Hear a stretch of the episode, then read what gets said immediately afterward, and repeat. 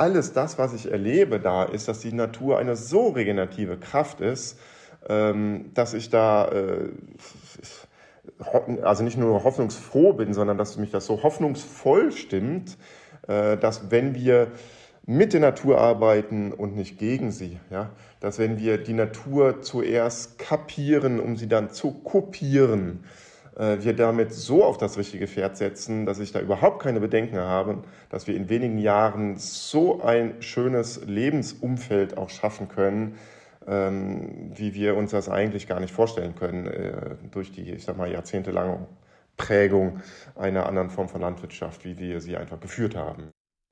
Das sagt Stefan Schwarzer. Er ist physischer Geograf und beschäftigt sich mit alternativen Formen der Landwirtschaft. Er geht davon aus, dass sich die Natur regenerieren kann, wenn wir sie anders bewirtschaften. Dahinter steckt das Konzept der aufbauenden Landwirtschaft. Und diese Art der Landwirtschaft hat das Ziel, Nahrungsmittel zu produzieren, klar, und dabei natürliche Ressourcen wieder aufzubauen und die Böden zu verbessern. Wie das funktioniert, darum geht es in dieser Folge unseres Klimapodcasts. Ich bin Ina Lebetjew. Schön, dass ihr zuhört. Mission Energiewende. Der Detektor FM Podcast zum Klimawandel und neuen Energielösungen. Eine Kooperation mit Lichtblick, eurem Anbieter von klimaneutraler Energie für zu Hause und unterwegs. Dürre, Hitze, Starkregen, die Folgen des Klimawandels sorgen dafür, dass Ernten ausfallen. Die Landwirtschaft ist direkt von den Auswirkungen der Klimakrise betroffen. Gleichzeitig trägt sie zur Klimakrise bei. Denn laut Umweltbundesamt gehen 7,4 Prozent der jährlichen CO2-Emissionen in Deutschland auf die Landwirtschaft zurück. Und neben CO2 entstehen durch die Landwirtschaft noch andere Treibhausgase, nämlich Methan, das entsteht, wenn Kühe pflanzliche Nahrung verdauen, und Lachgas, das durch Stickstoffdünger freigesetzt wird.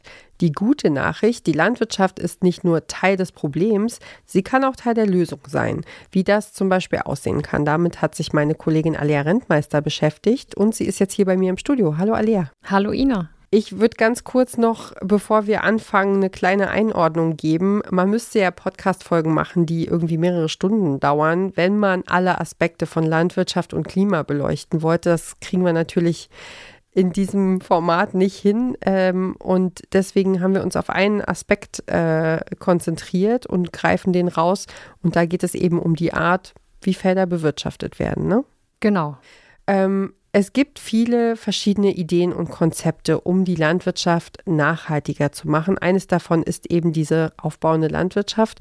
Was verbirgt sich denn genau hinter diesem Begriff erstmal? Also dahinter steckt der Gedanke, dass die Landwirtschaft, so wie sie jetzt gerade in großen Teilen betrieben wird, ich sage mal die konventionelle Landwirtschaft, dass sie so, wie sie jetzt funktioniert, nicht zukunftsfähig ist. Du hast es gerade schon gesagt und das Umweltbundesamt zitiert. Äh, die Landwirtschaft ver, äh, verursacht momentan viele Emissionen und auch Umweltprobleme, wie zum Beispiel Bodenerosion oder den Verlust von Biodiversität. Und ich habe für diese Folge mit jemandem gesprochen, der sich für eine Landwirtschaft einsetzt, die Ressourcen wieder aufbaut, statt sie eben zu zerstören. Für, wie er sagt, eine enkeltaugliche Landwirtschaft. Dieser jemand ist Stefan Schwarzer. Wir haben ihn ja gerade schon kurz gehört.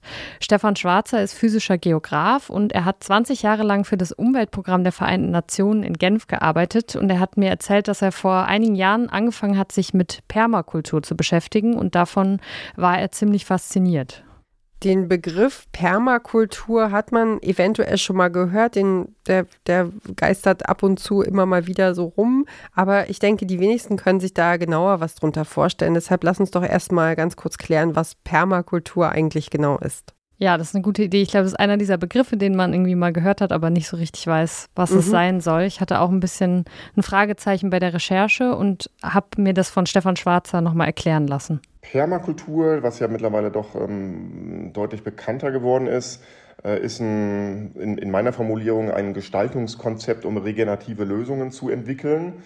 Ähm, also es ist so eine Art Framework, würde man im Englischen sagen. Ähm, wie soll ich sagen, Methodenkoffer, ein Prozesstool, äh, was man in der Hand kriegt, um was zu gestalten. Das kann ein kleiner Garten sein, das kann ein landwirtschaftlicher Betrieb sein, das könnte aber auch eine ganze Siedlung sein, die man zum Beispiel baut. Also es ist was sehr Großes. Ähm, ganzheitliche Betrachtung, ganz wichtig dabei. Laut Schwarzer wird Permakultur vor allem in Städten genutzt, Stichwort Urban Gardening. Und er hat sich dann gefragt, wie Permakultur und Landwirtschaft wieder zusammengehen. Und genau das ist dann die aufbauende Landwirtschaft. Stefan Schwarzer beschreibt das so. Da versuchen wir ähm, mit ähm, verschiedensten Methoden, also das ist ein großer Werkzeugkoffer, letztendlich so zu wirtschaften, dass wir diese Ressourcen, die wir ausgebeutet haben, die wir verdreckt haben, die wir verschwendet haben, wieder tatsächlich aufbauen. Ähm, also ähm, Stichwort Bodenfruchtbarkeit, ja, dass wir Boden wieder aufbauen, dass wir ähm, eine, eine, Umgebung schaffen, wo sich Insekten und Vögel auch wieder wohlfühlen können, äh, etc. etc. Und weil es eben darum geht, Ressourcen wieder aufzubauen, wird der Begriff aufbauende Landwirtschaft verwendet. Es gibt aber noch einen anderen Begriff, der was Ähnliches meint und auch rumgeistert, nämlich die regenerative Landwirtschaft. Der Begriff der regenerativen Landwirtschaft, der wird vor allem international verwendet, aber teilweise auch in Deutschland. Und wie unterscheiden sich die beiden Arten Landwirtschaft zu betreiben? Also auch die regenerative Landwirtschaft hat das Ziel, Ressourcen wieder aufzubauen, aber wie sie dieses Ziel erreichen will, das ist laut Stefan Schwarzer nicht so klar festgelegt. Also man dürfte regenerative Landwirtschaft betreiben, sich so nennen und trotzdem Glyphosat benutzen. Ähm, und, und da ist so ein bisschen das Problem damit, ja, ähm, dass, dass, dass es halt nicht ähm, einheitlich definiert ist, dass nicht klar ist, was es wirklich ist. Äh, die Aufbau- und Landwirtschaft hat da auch keine Definition, außer eben ein klares Ziel aufzubauen, Ressourcen aufzubauen ähm, und ist, äh, ich würde sagen, also nah an dem, was regenerative Landwirtschaft in Deutschland auch bedeutet, aber in dem Sinne deutlich weiter, als dass es viel ganzheitlicher eben drauf guckt. Also bei uns sind ganz klar Themen mit dabei, wie ähm, ähm Agroforstwirtschaft, also wir müssen Bäume in den Acker bringen, aber da ist auch sowas dabei wie äh, Gemeinwohl ähm, Bilanzen zu erstellen. Ne? Gemeinwohlökonomie ist ja ein Begriff. Ähm, richtig rechnen, also wie nach Christian Hiss, Regionalwert AG, ist ja so ein Stichwort. Wie müssen wir eigentlich Landwirtschaft richtig rechnen, damit die äh, Leistungen, die ein Landwirt, ähm, eine Landwirtin erbringt, zu, in, in, in, in Thema zum Beispiel auch Wasserinfiltration, äh, Wasserspeicherfähigkeit, ähm, dass das auch ähm, letztendlich in irgendeiner Form in Anführungsstrichen bezahlt, also auf jeden Fall angerechnet wird. Und da versuchen wir uns einfach in einem größeren Spektrum zu bewegen, gucken auf die Ernährungsperspektive zum Beispiel auch äh, drauf. Außerdem hat mir Stefan Schwarze erklärt, dass das Konzept der aufbauenden Landwirtschaft einen ganzheitlicheren Ansatz verfolgt. Man versucht dazu berücksichtigen, dass alles ja irgendwie mit allem zusammenhängt. Okay, also die Grundidee ist zwar gleich, aber es geht nicht in die komplett gleiche Richtung. Also aber es geht darum, zumindest in beiden Konzepten Ressourcen zu schonen oder Ressourcen wieder aufzubauen. Ähm, wie funktioniert das jetzt bei der aufbauenden Landwirtschaft in der Praxis? Also eine ganz wichtige Rolle spielt dabei die Art und Weise, wie der Boden bewirtschaftet wird. Vielleicht ein kurzer Disclaimer, das ist nicht die einzige Stellschraube, aber eine sehr wichtige und die, auf die wir uns jetzt in dieser Folge konzentrieren. Und ich glaube, wir müssen hier nochmal einen kleinen Exkurs machen und vielleicht erst nochmal klären, warum unsere Böden gerade aus der Perspektive von Klima- und Umweltschutz eigentlich überhaupt so wichtig sind. Ja, sind sie, ähm, weil Böden speichern jede Menge Kohlenstoff, entziehen so der Atmosphäre CO2. Ich habe mal gelesen, Böden sind nach den Ozeanen die zweitgrößten Speicher von Treibhausgasen auf der Erde. Genau, und sie mildern auch die Folgen des Klimawandels, weil sie Wasser speichern können. Und je besser ein Boden gepflegt ist, desto mehr Wasser kann er aufnehmen. Und dieses Wasser kann der Boden dann in trockenen Phasen langsam an die Pflanzen abgeben, sodass die eben auch in trockenen Zeiten versorgt sind. Umgekehrt kann ein gesunder Boden auch mit Starkregen umgehen und dann eben viel Wasser aufnehmen und dadurch verhindern, dass es zu Überschwemmungen kommt. Also man sieht, ein gesunder Boden hilft der Landwirtschaft dabei, mit den Klimafolgen wie eben Dürre oder Starkregen umzugehen. Und dann beherbergt so ein Boden ja auch eine riesige biologische Artenvielfalt. Es gibt diesen Vergleich, dass ein Teelöffel Boden mehr Organismen enthält, als Menschen auf der Erde leben. Das fand ich ganz schön als Bild, dass wir uns das mal vorstellen können. Ja, ich weiß noch, ich war richtig geflasht, als ich diesen Vergleich das erste Mal gehört habe, weil das muss man sich irgendwie mal bildlich vorstellen. Das ja. ist schon echt krass. Ja. Also ja, es liegt irgendwie auf der Hand, dass gesunde Böden super wichtig sind, aber tatsächlich sind aktuell etwa zwei Drittel der Böden in Europa in einem schlechten Zustand. So heißt es in einem aktuellen Bericht des Europäischen Rechnungshofs. Ja, und das ist eine krasse Zahl, weil, äh, also vor allem, wenn man all das bedenkt, was du jetzt gerade genannt hast und äh, dass die Böden eben so wichtig sind für Klima und Umwelt. Äh, und ich fand es auch deshalb ähm, interessant, äh, weil sich da in den vergangenen Monaten offenbar nicht so viel getan hat. Wir haben nämlich im Dezember 2021 schon mal eine Folge zum Thema Böden gemacht. Äh, das weiß ich so genau, weil Anfang Dezember jedes Jahr der Weltbodentag ist und ähm, wir verlinken euch die Folge auch nochmal in den Show Notes, falls ihr noch ein paar andere Aspekte zum Thema hören wollt. Also ich fand den Gedanken von unserer Expertin damals nämlich sehr eindrücklich. Katharina Helming war das, die ist Bodenkundlerin und Agraringenieurin und die sagt, schlechte Luft, das merken wir sofort, dreckiges Wasser auch, aber der Boden ist für viele noch nicht so im Bewusstsein angekommen als wichtiges Schutzgut. Und das fand ich eigentlich auch sehr, sehr, sehr, sehr klar. Also ähm, woran liegt das denn jetzt, dass die Böden in Europa in so einem schlechten Zustand sind nach wie vor?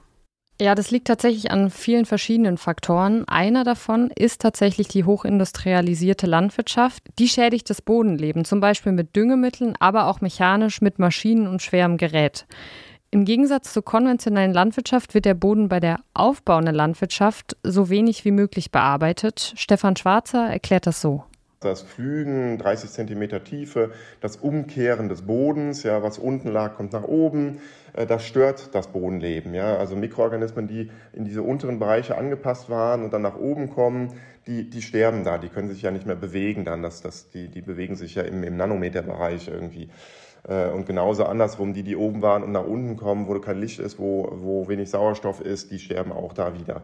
Und ähm, deswegen heißt es also eine minimale Bodenbearbeitung bis hin zu keiner Bodenbearbeitung läuft unter dem Stichwort Direktsaat. Wenn du jetzt an Getreidesamen denkst zum Beispiel, dann bedeutet Direktsaat, dass die Saat ausgesät wird, ohne den Boden vorher zu bearbeiten, mit speziellen Direktsämaschinen. Ein zweiter Aspekt, der laut Stefan Schwarzer wichtig ist, ist, dass der Boden bedeckt ist. Wenn nichts drauf wächst auf dem Anger, äh, Acker, dann wäre das so ein bisschen wie eine, also dann ist das tatsächlich eine Zwangsdiät, unter der wir diese Mikroorganismen stecken. Ähm, und ähm, da leiden die drunter ähm, und, und sterben teilweise eben auch ab. Wie gesagt, diese symbiotische Beziehung von Pflanzen, Wurzeln, also eine Pflanze gibt 30, 40 bis zu 50 Prozent der Kohlenhydrate, der Zucker, der Stärkelösung, die sie produziert über die Photosynthese, über die Wurzeln an dieses Bodenleben ab.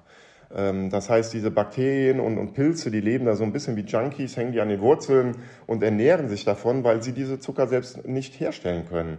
Auf der anderen Seite sind die darauf spezialisiert, wiederum äh, zum Beispiel Mineralien und aber teilweise auch Aminosäuren zu produzieren und an Wasser dran zu kommen, wo die Pflanze nicht rankommt. Und die geben sie im Austausch wieder ab. Damit das funktionieren kann, muss der Boden eben immer bedeckt sein, sagt Schwarzer. Ähm, und womit? Also ich, ich denke so an, an die Folien vom, äh, vom Spargelanbau. Ich nehme mal an, sowas in der Art soll es nicht sein. Nee, es ist natürlicher. Also der Boden wird mit einem Untersatz bedeckt, der unter einer Hauptkultur drunter wächst. Das klingt jetzt sehr kompliziert. Das heißt, in einem konkreten Beispiel, wenn du Getreide anbaust, dann pflanzt du darunter zum Beispiel noch eine Schicht Klee. Das habe ich ja ehrlich gesagt noch nie gehört, aber das finde ich total spannend zu sagen, man pflanzt sozusagen zwei Schichten von Pflanzen irgendwie wie so ein, ja, keine Ahnung, wenn du dir das auf dem Fensterbrett vorstellst mit Sprossen oder so, dass dann sozusagen darunter oder dazwischen noch andere Sachen durchkommen. Stelle ja. ich, mir, stell ich mir interessant vor auf jeden Fall. Ja, ja, und Stefan Schwarzer weiß das alles auch aus seiner eigenen praktischen Erfahrung. Er lebt nämlich seit knapp zehn Jahren in der Gemeinschaft Schloss Tempelhof. Das liegt bisschen mitten im Nirgendwo zwischen Nürnberg und Stuttgart auf dem Land. Und da bewirtschaftet er zusammen mit anderen Menschen 30 Hektar Land. Sie bauen da vor allem Gemüse an, ungefähr 50 verschiedene Sorten und Getreide für sich selbst und für ihre Hühner und auch Linsen. Und sie haben 10 bis 12 Hektar Wiesen und nutzen die Maat, also das gemähte Gras von diesen Wiesen, dazu, um eben den Boden damit zu bedecken und so auch zu schützen. Das kann mit lebenden Pflanzen sein, aber das kann auch mit toten Pflanzen sein. Das kennt jeder Gärtner, jede Gärtnerin kennt das ja auch. Ähm, und damit arbeiten wir sehr stark auch, äh, nicht nur im kleineren, äh, sodass die Gemüsepflanzen dann ähm, mit, mit Heu, mit Stroh irgendwie noch bedeckt, äh, also ne, um, ummantelt werden, so gesehen, sondern tatsächlich nutzen wir diese Mengen auch auf größeren Kultur, ähm, also auf größeren Flächen, wo wir die Winterkulturen teilweise auch anbauen und haben ein spezielles Gerät, einen sogenannten Mulchplanter, der dann mit einer Säge durch diesen Mulch schneidet, äh, der vorher draufgelegt worden ist und wir dann da rein die Gemüsepflanzen setzen können, wie man das normalerweise mit den Gerätschaften sonst auch macht. Aber äh, das heißt, sie, sie sind direkt in einem, ich sag mal, 15 Zentimeter Mulch drinne, äh, was dazu führt, dass sie über den Sommer, also dass auf der einen Seite über den Sommer der Boden die ganze Zeit bedeckt ist und der nicht so schnell austrocknet und nicht verschlemmt, wenn der Regen kommt. Äh, und auf der anderen Seite Nährstoffe über die Zeit frei werden, wie sich die Pflanzen aufreuen. Außerdem bearbeiten sie den Boden nicht mit großen Traktoren, sondern mit kleineren Geräten, die maximal 100 Kilo schwer sind oder tatsächlich mit kleinen Geräten, die mit einem Akkuschrauber angetrieben werden. Was natürlich auf der einen Seite ein bisschen mehr Manpower braucht oder Womanpower und ähm, auf der anderen Seite aber dazu führt, dass ich auf deutlich kleinerer Fläche äh, viel produktiver sein kann. Also Zahlen, die es dazu gibt, das äh, ist tatsächlich, dass ich nur noch 10 Prozent der Fläche brauche wie vorher mit äh, Traktor und äh, entsprechenden Gerätschaften, wie eben, ich sage mal, in der konventionellen Produktion. Und das ist natürlich ein Riesending. Plus ich achte eben auf den Boden und fördere dieses Bodenleben. Da sind ja bei mir im Kopf irgendwie auch nochmal richtig Bilder aufgeploppt. Ich war nämlich mehrere Jahre hintereinander jedes Jahr auf einer äh, besonderen Landwirtschaftsausstellung und da war für viele Menschen das Highlight und so der Publikumsmagnet äh, waren die riesigen Traktoren, die Mähdrescher und andere Landmaschinen. Und, äh, und was ich auch spannend fand, war, dass da viele, viele Familien sozusagen mit ihren Kindern auch dahin geströmt sind und äh, dass da ganz viele Kinder sich haben äh, fotografieren lassen. Ne? Also kannst du dir vorstellen, so, so ein Steppke, der irgendwie nur halb so groß ist wie so ein riesen äh, Mähdrescher-Reifen. Also äh, allein die Reifen waren so riesig, dass man da als Erwachsener ähm, kleiner war. So, das fand ich schon krass. Und, äh, und diese Faszination, ähm, die wird natürlich auch genutzt für Menschen, die in Landwirtschaftsbetriebe reinwachsen.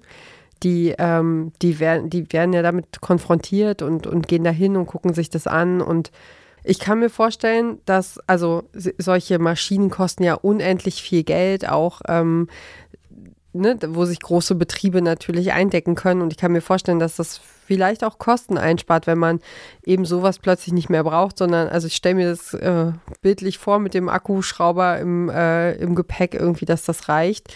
Dann ist das ja auch Geld, das man in anderen Bereichen wieder einsetzen kann und zur Verfügung hat. Ja, bei der aufbauenden Landwirtschaft braucht man eben nicht diese riesen Geräte, aber man braucht halt viel mehr Man- oder Woman-Power, also viel mehr Menschen, die dann die Felder bewirtschaften.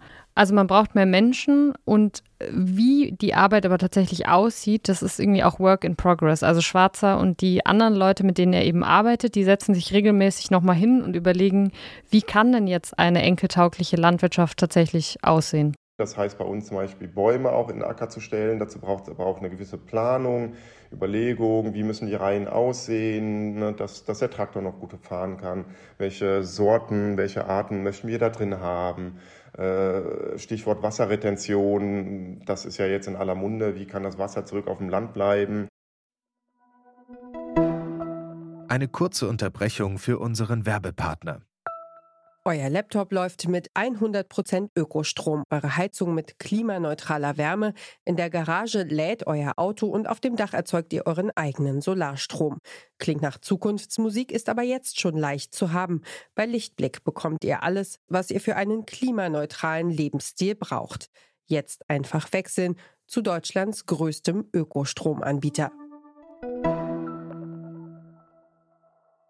Das Prinzip der aufbauenden Landwirtschaft, das klingt ja erstmal super. Man arbeitet mit der Natur und nicht gegen sie. Aber ich frage mich trotzdem ein bisschen, ob das im großen Stil funktionieren kann. Also wir bewegen uns ja gefühlt in so einem Spannungsfeld zwischen Ernährungssicherheit auf der einen und Klimaschutz auf der anderen Seite. Ich meine, die Landwirtschaft hat ja unter anderem auf jeden Fall die Aufgabe, eben Lebensmittel zu produzieren. Und ich stelle mir vor, mit großen Traktoren und großen Landmaschinen geht das möglicherweise deutlich effizienter und effektiver, also dass man mehr rausbekommt in kürzester Zeit, wenn dann eben auch zu Lasten der Natur. Inwiefern würde das denn funktionieren, dass LandwirtInnen in Deutschland irgendwie nur noch mit Methoden der aufbauenden Landwirtschaft arbeiten? Ja, das ist tatsächlich eine Frage, die ich mir bei der Recherche auch gestellt habe, ob sich das eben im großen Stil auch umsetzen lässt und wie viel Ernteerträge das bringt und ob das dann genug wäre, um die Menschen wirklich mit Nahrungsmitteln zu versorgen. Stefan Schwarzer sagt, er versteht, dass es eine zentrale Frage ist, aber seiner Meinung nach greift es zu kurz, weil er sagt, naja, so wie es jetzt läuft, geht es einfach nicht weiter. Und er bezieht sich da auf den Autoren Felix zu Löwenstein, der sagt, wir werden uns ökologisch ernähren oder gar nicht mehr. Also schon eine drastische Aussage. Zu Löwenstein ist vielleicht kurz zur Einordnung ein deutscher Agrarwissenschaftler und auch Landwirt und er kritisiert immer wieder die moderne industrielle Landwirtschaft. Stefan Schwarzer sagt, ähm, ja, also ökologische Landwirtschaft produziert äh, weniger. Da gibt es irgendwie 10, also 10, 20, 30 Prozent, je nachdem, welche Kulturen man auch anguckt, weniger. Und auf der anderen Seite ähm, ist aber das, was mittlerweile Betriebe zeigen, die zum Beispiel äh, normale Feldkulturen mit Baumstreifen, Stichwort Agroforst, kombinieren, die zeigen, dass sie höhere Erträge haben. Vor allen Dingen höhere Erträge in Zeiten der Klimaveränderung. Also wenn, wenn das Jahr zu trocken ist oder zu feucht ist, helfen diese verschiedenen Methoden und vor allen Dingen Humusaufbau, ähm, um eine stärkere Erträge zu haben. Ja? Also sie puffern quasi diese Extreme viel besser ab. Äh, von daher bin ich tatsächlich der Meinung, dass das in Hand in Hand geht. Also die Betriebe, die regenerativ aufbauend arbeiten und damit Humus aufgebaut haben. Und ein Prozent mehr Humus im Boden kann 50.000 Liter äh, auf den Hektar speichern, also mehr Wasser speichern. Und das ist natürlich in diesen Zeiten Gold wert. Also von daher ist das für mich äh, tatsächlich nicht eine Frage des, wir werden weniger Ernte haben und deswegen Probleme, sondern wir werden stabilere Ernten haben und teilweise erhöhte Ernten haben können und äh, deswegen mit den ganzen anderen Win-Win-Win-Wins, die es uns als Gesellschaft bringt, ist das tatsächlich in meinen Augen der einzige Weg, den wir gehen sollten. Okay, das leuchtet erstmal ein, finde ich, dass wir langfristiger denken und die Ressourcen erhalten müssen, wenn wir auch in Zukunft noch Ernten haben wollen, auch wenn das auf den ersten Blick vielleicht weniger Ertrag bedeutet. Trotzdem frage ich mich, wie das möglichst gut gehen könnte, im großen Stil von der konventionellen Landwirtschaft wegzukommen und umzusatteln auf die aufbauende Landwirtschaft, ohne dass man die Landwirtinnen damit überrollt und sie ihre Wirtschaftsweise einfach zu schnell, zu krass verändern müssen. Also weil man, das sind ja Dinge, die sind einfach jahrzehntelang gelernt. Also da ist man reingewachsen, das hat man von seinen Eltern übernommen ähm, und ne, man kennt irgendwie jeden Handgriff und weiß, wie das funktioniert und dann soll man es plötzlich irgendwie ganz anders machen. Ja, ich glaube, genau das ist ein super wichtiger Punkt, weil es ist natürlich einfach, wenn jetzt Leute wie wir gerade hier im Podcast sagen, ja, so und so geht's besser, ohne halt mitzudenken, was das eigentlich für die Menschen bedeutet, die das tagtäglich machen in der Praxis und die das tatsächlich umsetzen müssen, nämlich die Bauern und Bäuerinnen. Und ich habe bei meiner Recherche einen Podcast gefunden, der sich explizit nur mit Landwirtschaft beschäftigt. Der heißt Farmcast. Und einer der beiden Hosts, Peter Scheuenstuhl heißt er, ist selber Agrarbetriebswirt und bewirtschaftet gemeinsam mit seinen Eltern seinen eigenen Hof in Dietenhofen in Franken. Und da gibt es eine Folge von 2021, da geht es um regenerative Landwirtschaft und da wird Peter Scheuenstuhl ziemlich emotional, weil im Podcast ist eine Wissenschaftlerin zu Gast und sie sagt, naja, es gäbe in der Landwirtschaft super viel Potenzial, die Dinge anders zu machen, aber es wird oft in der Praxis noch degradierend gearbeitet. Und Peter Scheuenstuhl reagiert darauf so. Ich kann das nicht mehr stemmen persönlich auch das packe ich nicht mehr. Und es geht halt mein eigentlich meiner kompletten Generation jetzt so auch meinen Eltern schon. Die sagen einfach okay wenn sich die Entwicklungen weiterhin so auch von der wissenschaftlichen Seite entwickeln beziehungsweise eigentlich möchte ich das anders sagen aktuell ist es ja eher die politische Seite die uns ziemlich ähm, wie soll ich sagen, zu schaffen macht? Ja, zu schaffen macht, das ist, glaube ich, das wichtige Wort. Und ich bin jetzt eigentlich gerade an dem Punkt, beziehungsweise war ich jetzt vor zwei Monaten, dass ich zu meinen Eltern gesagt habe, wenn das so läuft, wie es momentan läuft, dann äh, bin ich fertig damit. Dann werde ich das auch nicht mehr weiter betreiben, weil das absolut nicht ähm, ja, wie soll ich sagen, zu meiner Person passt, ja, weil du hast es gerade schon gesagt, es wird schon super viel äh, gemacht und gedeckelt und ähm, hier darf man nicht mehr und da darf man nicht mehr und ich bin halt keine Marionette für der, der Politik oder der Wissenschaft. Ähm, und ich denke, da äh, ist auch gerade das größte Problem, das wir aktuell haben, dass einfach kein Mensch versteht, weil sich auch kein Wissenschaftler vorne hinstellt und sagt, hier liegen die Probleme. Das ist alles politisch entschieden. Ja, und wir kriegen das einfach von heute auf morgen aufgedrückt.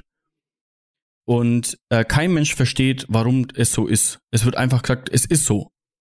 Also ich kann es nicht nachvollziehen, wo aktuell die Entscheidungspunkte liegen, weil es kein, also für mich keinen Bezug gibt zu dem, wo die Probleme liegen. Peter Scheunstuhl fühlt sich in eine Ecke gedrängt und ich kann das auch irgendwie verstehen, weil das natürlich zu kurz greift, zu sagen, ja, die Landwirtschaft ist an allem schuld und die LandwirtInnen sind jetzt alleine in der Verantwortung, alles besser zu machen. Wir haben ein Nitratproblem, wir haben mhm. ein Problem, dass, dass wir letztendlich ähm, dafür verantwortlich sind, so wenn man zumindest hinstellt, dass die dass die Artenvielfalt abnimmt. Ähm, dann haben wir, sind, haben wir noch das dritte Problem, was mir gerade so spontan noch einfällt, dass wir ja auch noch für die, ähm, äh, wie soll ich sagen, für den Klimawandel ein Stück weit verantwortlich gemacht werden. Aber wenn das so ist, ganz ehrlich, dann mache ich es nicht mehr. Ist so, weil es ist alles schlecht. Und Nahrungsmittel sind letztendlich, die Nahrungsmittelproduktion ist ja scheinbar aktuell aktuell überhaupt kein Diskussionspunkt. Wir wollen scheinbar keine Nahrungsmittel.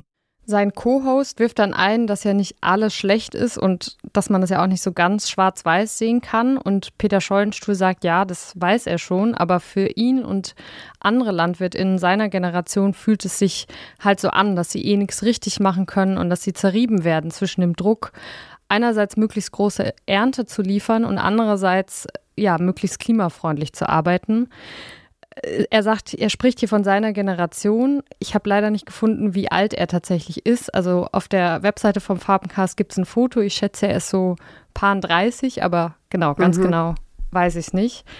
Aber genau, er meint halt dann, dass es dann heißt, ja, ihr sollt nicht mehr düngen und es wird aber auch keine Alternative angeboten, was man stattdessen machen soll.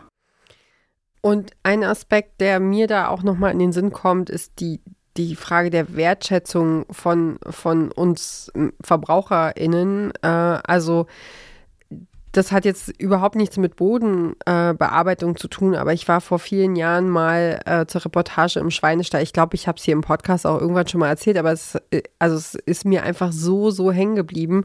Ähm, da war ich also ähm, bei einem konventionellen Landwirt in einer, in einer Schweinefleischproduktion, wenn man es so sagen möchte. Und ähm, und der hat damals zu mir gesagt, ja, ähm, auf der einen Seite wollt ihr so ein, so ein bäuerliches, ähm, romantisches Bild von Landwirtschaft. Also ihr wollt, dass wir zur Forke und zur Mistgabel zurückgehen, dass wir also nicht mehr mit Maschinen und Technik arbeiten, sondern eben bäuerlich äh, und dass alles klein und muckelig ist. Und auf der anderen Seite ähm, steht ihr dann mit euren äh, allerneuesten Mobiltelefonen auf dem Dorf fest und esst die billigste verfügbare Bratwurst, die man, äh, die man haben kann ähm, und die auch einfach keine Kosten deckt. Also so, und das fand ich, das ist mir einfach so sehr im Kopf geblieben, dass das, dass das eben fehlt, äh, dass wir, ja, dass wir, dass wir wieder eine Nähe herstellen zwischen VerbraucherInnen und, und, äh, und Menschen, die eben Lebensmittel für uns produzieren. Ja, ja, wo du das gerade sagst mit dem teuren Handy und gleichzeitig die billigste Bratwurst. Wir waren ja vor einer Weile auf einem Forum, wo es ja auch um die Zukunft der Landwirtschaft ging. Und da war ja auch ein Ökobauer äh, vor Ort, der mit bei dem Panel war. Und das fand ich irgendwie, hat sehr auf den Punkt gebracht, dass er meinte, naja, er versteht dieses Argument nicht, wenn Leute sagen, ja, das ist aber dann viel zu teuer, wenn es Öko ist, weil er dann gleichzeitig sieht, dass Leute halt das neueste, schickste Auto fahren oder halt das neueste iPhone, weiß ich nicht was haben. Und dafür ist dann irgendwie Geld da, aber halt für die Lebensmittel möchte man so wenig wie möglich ausgeben. Und das geht dann am Ende halt nicht zusammen. Ja, also ist halt auch die Frage, ne, leiste ich mir irgendwie viele, viele Reisen zum Beispiel? Oder, oder gucke ich im Alltag darauf, dass die Lebensmittel, die ich kaufe, eben aus der Region sind, also regional, saisonal oder halt bio, ne, all die Dinge, die, die man immer wieder hört, so. Und das passt auch tatsächlich zu dem, was Stefan Schwarzer mir gesagt hat, denn auch wir als VerbraucherInnen können natürlich dazu beitragen, dass es für LandwirtInnen leichter wird, von den konventionellen Methoden auf zum Beispiel aufbauende Methoden umzuschwenken. Zum Beispiel, indem wir uns für solidarische Landwirtschaften einsetzen. Ich weiß nicht, kennst du das Prinzip? Hattest du schon mal so eine Gemüsekiste? Ja, ich kenne das Prinzip und ich hatte äh, tatsächlich, äh, hatten wir mehrere Jahre lang eine Biokiste von einem Hof bei uns in der Nähe. Ähm, aber das war damals noch keine klassische solidarische Landwirtschaft. Also das haben die dort erst später entwickelt.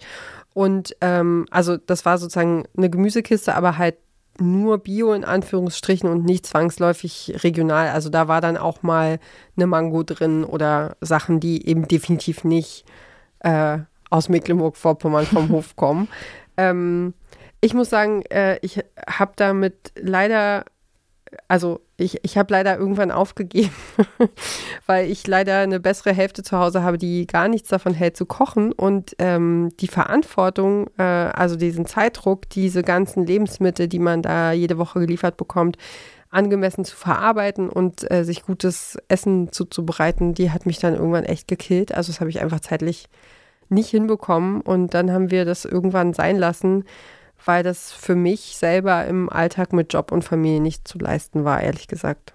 Ja, das verstehe ich voll. Also bei mir steht es auch schon lange auf der Liste, dass ich gern mal so eine Gemüsekiste hätte, aber Fakt ist, dass ich halt nicht genug koche momentan, dass es sich lohnen würde. Ich habe es durch eine Freundin mitbekommen, die schon länger eine Gemüsekiste bekommt und da fand ich es irgendwie schon cool, dass man halt wirklich mitkriegt, na, was ist, was wächst denn eigentlich gerade jetzt, was ist saisonal, was gibt es auf deutschen Feldern und im Supermarkt wüsste man das halt gar nicht, weil alles importiert wird. Ja, also ich finde auch, dass das ein schöner Aspekt ist. Andererseits ist das auch genau der Haken an der, an der Geschichte, denn du kriegst ja dann im Winter tatsächlich auch wochenlang nur Kartoffeln, Rüben, rote Beete, Staudensellerie äh, und das immer auf den Tisch zu bringen in, all, in allen Facetten, die man sich da vorstellen kann ist gar nicht so einfach, vor allen Dingen in der Welt, in der wir im Supermarkt, hast du es ja gerade gesagt, einfach jederzeit alles kaufen können. Und ähm, aber ich finde die Idee hinter der Solavi ist es auf jeden Fall auch wert, ähm, sich äh, also die Herausforderung anzunehmen und, und das einfach mal auszuprobieren, auf jeden Fall. Ja, ja, die Idee von solidarischen Landwirtschaften ist ja, dass sich eben VerbraucherInnen als Gruppe zusammentun und einen Bauern oder eine Bäuerin unterstützen. Damit trägt der Bauer nicht mehr das alleine äh, Risiko von einer Missernte, sondern es wird verteilt auf äh, eine, eine, Gruppe, was äh, total Sinn macht. Und ähm, dieser Zwischenhändler äh, wird äh, herausgezogen, der ja auch äh, gut einkassiert, während beim, beim, bei der Landwirtin äh, nicht mehr so viel übrig bleibt. Also das finde ich einen total schönen Ansatz, äh, die, die solidarische Landwirtschaft. Ja, aber also es ist ja wie immer, wir können ja nicht, äh, wir können ja nicht alles immer nur von der Verbraucherinnenseite angucken und sagen, ihr müsst jetzt das und dies und jenes kaufen und so und so handeln, dann funktioniert das alles. Es gibt ja auch Rahmenbedingungen äh, und die müssten auch entsprechend angepasst werden. Hat ähm, Stefan Schwarzer denn einen Vorschlag, wie das funktionieren kann?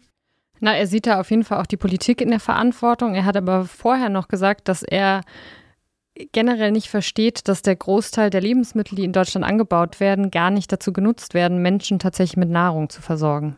Wir sollten uns halt bewusst sein, dass ich glaube, die Zahl ist 70 Prozent des äh, Getreides, welches wir in Deutschland, in Europa, in den USA anbauen, äh, für ähm, nicht menschliche Ernährung genutzt wird.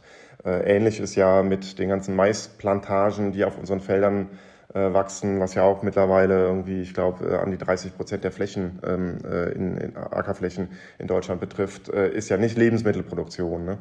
Ähm, das heißt, da ist ein wahnsinniges Potenzial, äh, ein System, was äh, auch da wieder in meinen Augen krank ist, nämlich ähm, wertvolles Land zu nutzen, äh, um damit Tiere äh, zu füttern oder es in, Autos äh, zu verwenden oder dann Strom zu produzieren äh, und damit aus, aus dem Lebensmittelsektor eben herauszunehmen und das massiv, ja, äh, also da, da, damit habe ich ein Thema und äh, wenn man sagt, wir müssen halt Lebensmittel produzieren, dann sage ich, lass uns mal dahin gucken, erstmal. Also Lebensmittel nicht zu essen, sondern sie in Energie umzuwandeln, das ist für Stefan Schwarzer der eine Punkt. Es gibt aber auch noch andere Stellschrauben und eine, an der sich was drehen ließe, ist die Förderpolitik der EU. Im Rahmen der gemeinsamen Agrarpolitik vergibt die EU ja Fördergelder an die Landwirtinnen in Europa.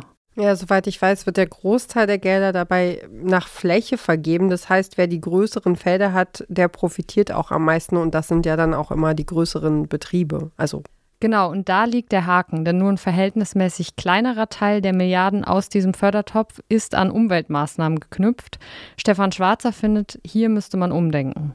Die, die Landwirtinnen müssen einfach auch dafür bezahlt werden, dass sie diese Ökosystemleistungen in, in der Form ähm, aufbauen und, und, und, und fördern, die wir als Gesellschaft ja auch brauchen. Das heißt, das ist eine Aufgabe der Gesellschaft, diese Strukturen entsprechend zu verändern und nicht nur ein Landwirt, Landwirtin dafür zu bezahlen, dass er sie ähm, äh, möglichst viel Kilogramm pro, pro Quadratmeter produziert. Das ist ja die einzige, War die, die einzige Währung, ja, über die bezahlt wird, äh, sondern äh, wir müssen eben auch äh, eine Praktikerin dafür bezahlen, dass er Wasser zurückhält, dass er Artenvielfalt fördert, etc. etc.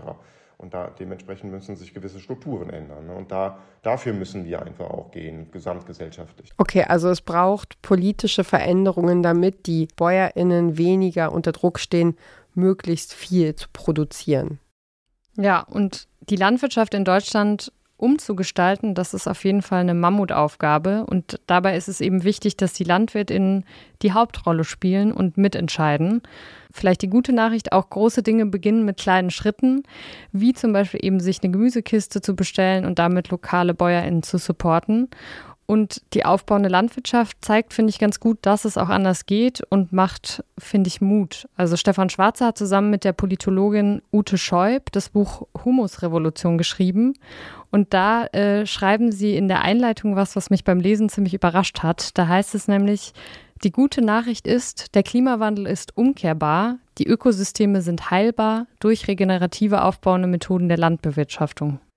Oh, das klingt ziemlich optimistisch in Zeiten, in denen man leicht das Gefühl bekommen kann, alles würde einfach immer nur noch schlimmer werden.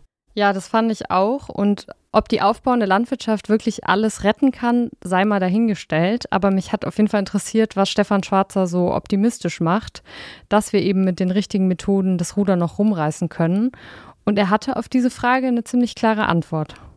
Oh, das, ich muss da nur rausgucken. Also ein, ein, Feld, was jahrelang gepflügt worden ist und, und mit Giften äh, besprüht worden ist, äh, wenn ich das äh, drei Jahre, sage ich mal, anständig äh, mit, mit Kompost und Komposttees und mit Untersaaten und mit einer vielfältigen Zwischenfrucht, also wo nicht nur äh, Ackersenf oder Raps drauf wächst, sondern äh, wo 20, 30 verschiedene äh, Pflanzen wachsen. Also wenn, wenn ich ein paar Jahre, also wenige Jahre tatsächlich nur ähm, äh, anders arbeite, dann sehe ich, wie schnell sich die Natur äh, regeneriert. Ja? Wenn ich Bäume und Sträucher zu, zurückhole in die Landschaft, äh, nach drei Jahren sind die ersten Vögel wieder da, die auf der roten Liste stehe, stehen. Ne? Wenn, ich, wenn ich sehe, wie wie, wie, Kompost, wie die Natur Kompost produziert, ja, also unsere, ich sag mal, Küchen- und Gartenabfälle und nach sechs Monaten ist da ein, ein wahnsinniges Leben drin. Also Bakterien und äh, Kompostwürmer, die vorher nicht da waren. Ja, also ich kann irgendwo eine Kompostmiete aufmachen, äh, anfangen und irgend, von irgendwoher kommen Kompostwürmer. Das sind keine Regenwürmer, ja, die nicht aus dem Boden kommen. Kommen dahin. Äh, ich habe keine Ahnung wie. Wie aufbauende Landwirtschaft funktioniert, darüber hat meine Kollegin Alia Rentmeister mit Stefan Schwarzer gesprochen. Er ist physischer Geograf und beschäftigt sich theoretisch und praktisch mit den Methoden der aufbauenden Landwirtschaft. Und sie hat in den Podcast Farmcast reingehört. Vielen Dank für deine Recherche und das Gespräch. Sehr gerne. Das war Mission Energiewende für diese Woche. Wir sind dankbar für eure Ideen, Anregungen, euer Feedback per Mail an klima.detektor.fm. Ich freue mich auch, wenn ihr nächste Woche wieder dabei seid. Bis dahin abonniert doch gern diesen Podcast überall da, wo ihr auch sonst gerne Podcasts hört und fangt im Kleinen an und sagt gerne einer Person weiter, wenn euch gefällt, was wir hier machen. Und wenn ihr noch mehr wollt von Detektor FM, dann kann ich euch unsere handverlesene Musik auf jeden Fall ans Herz legen. Hintergründige Podcasts machen wir aus Wirtschaft, Wissenschaft, Kunst, Popkultur, übers Fahrradfahren, übers Gärtnern, über Podcasts natürlich auch. Und äh, ja, dann hört euch mal durch. Lasst euch gerne von unserer Arbeit inspirieren. Hört mal rein. Lasst Detektor FM laufen. Dann hört ihr, was wir so treiben. Ich bin Ina Lebetjew. Für heute sage ich vielen Dank fürs Zuhören. Auf welchem Kanal ihr auch immer unterwegs seid. Ciao, macht's gut. Bis zum nächsten Mal. Mission Energiewende. Der Detektor FM Podcast zum Klimawandel und neuen Energielösungen. Eine Kooperation mit Lichtblick, eurem Anbieter von klimaneutraler Energie für zu Hause und unterwegs.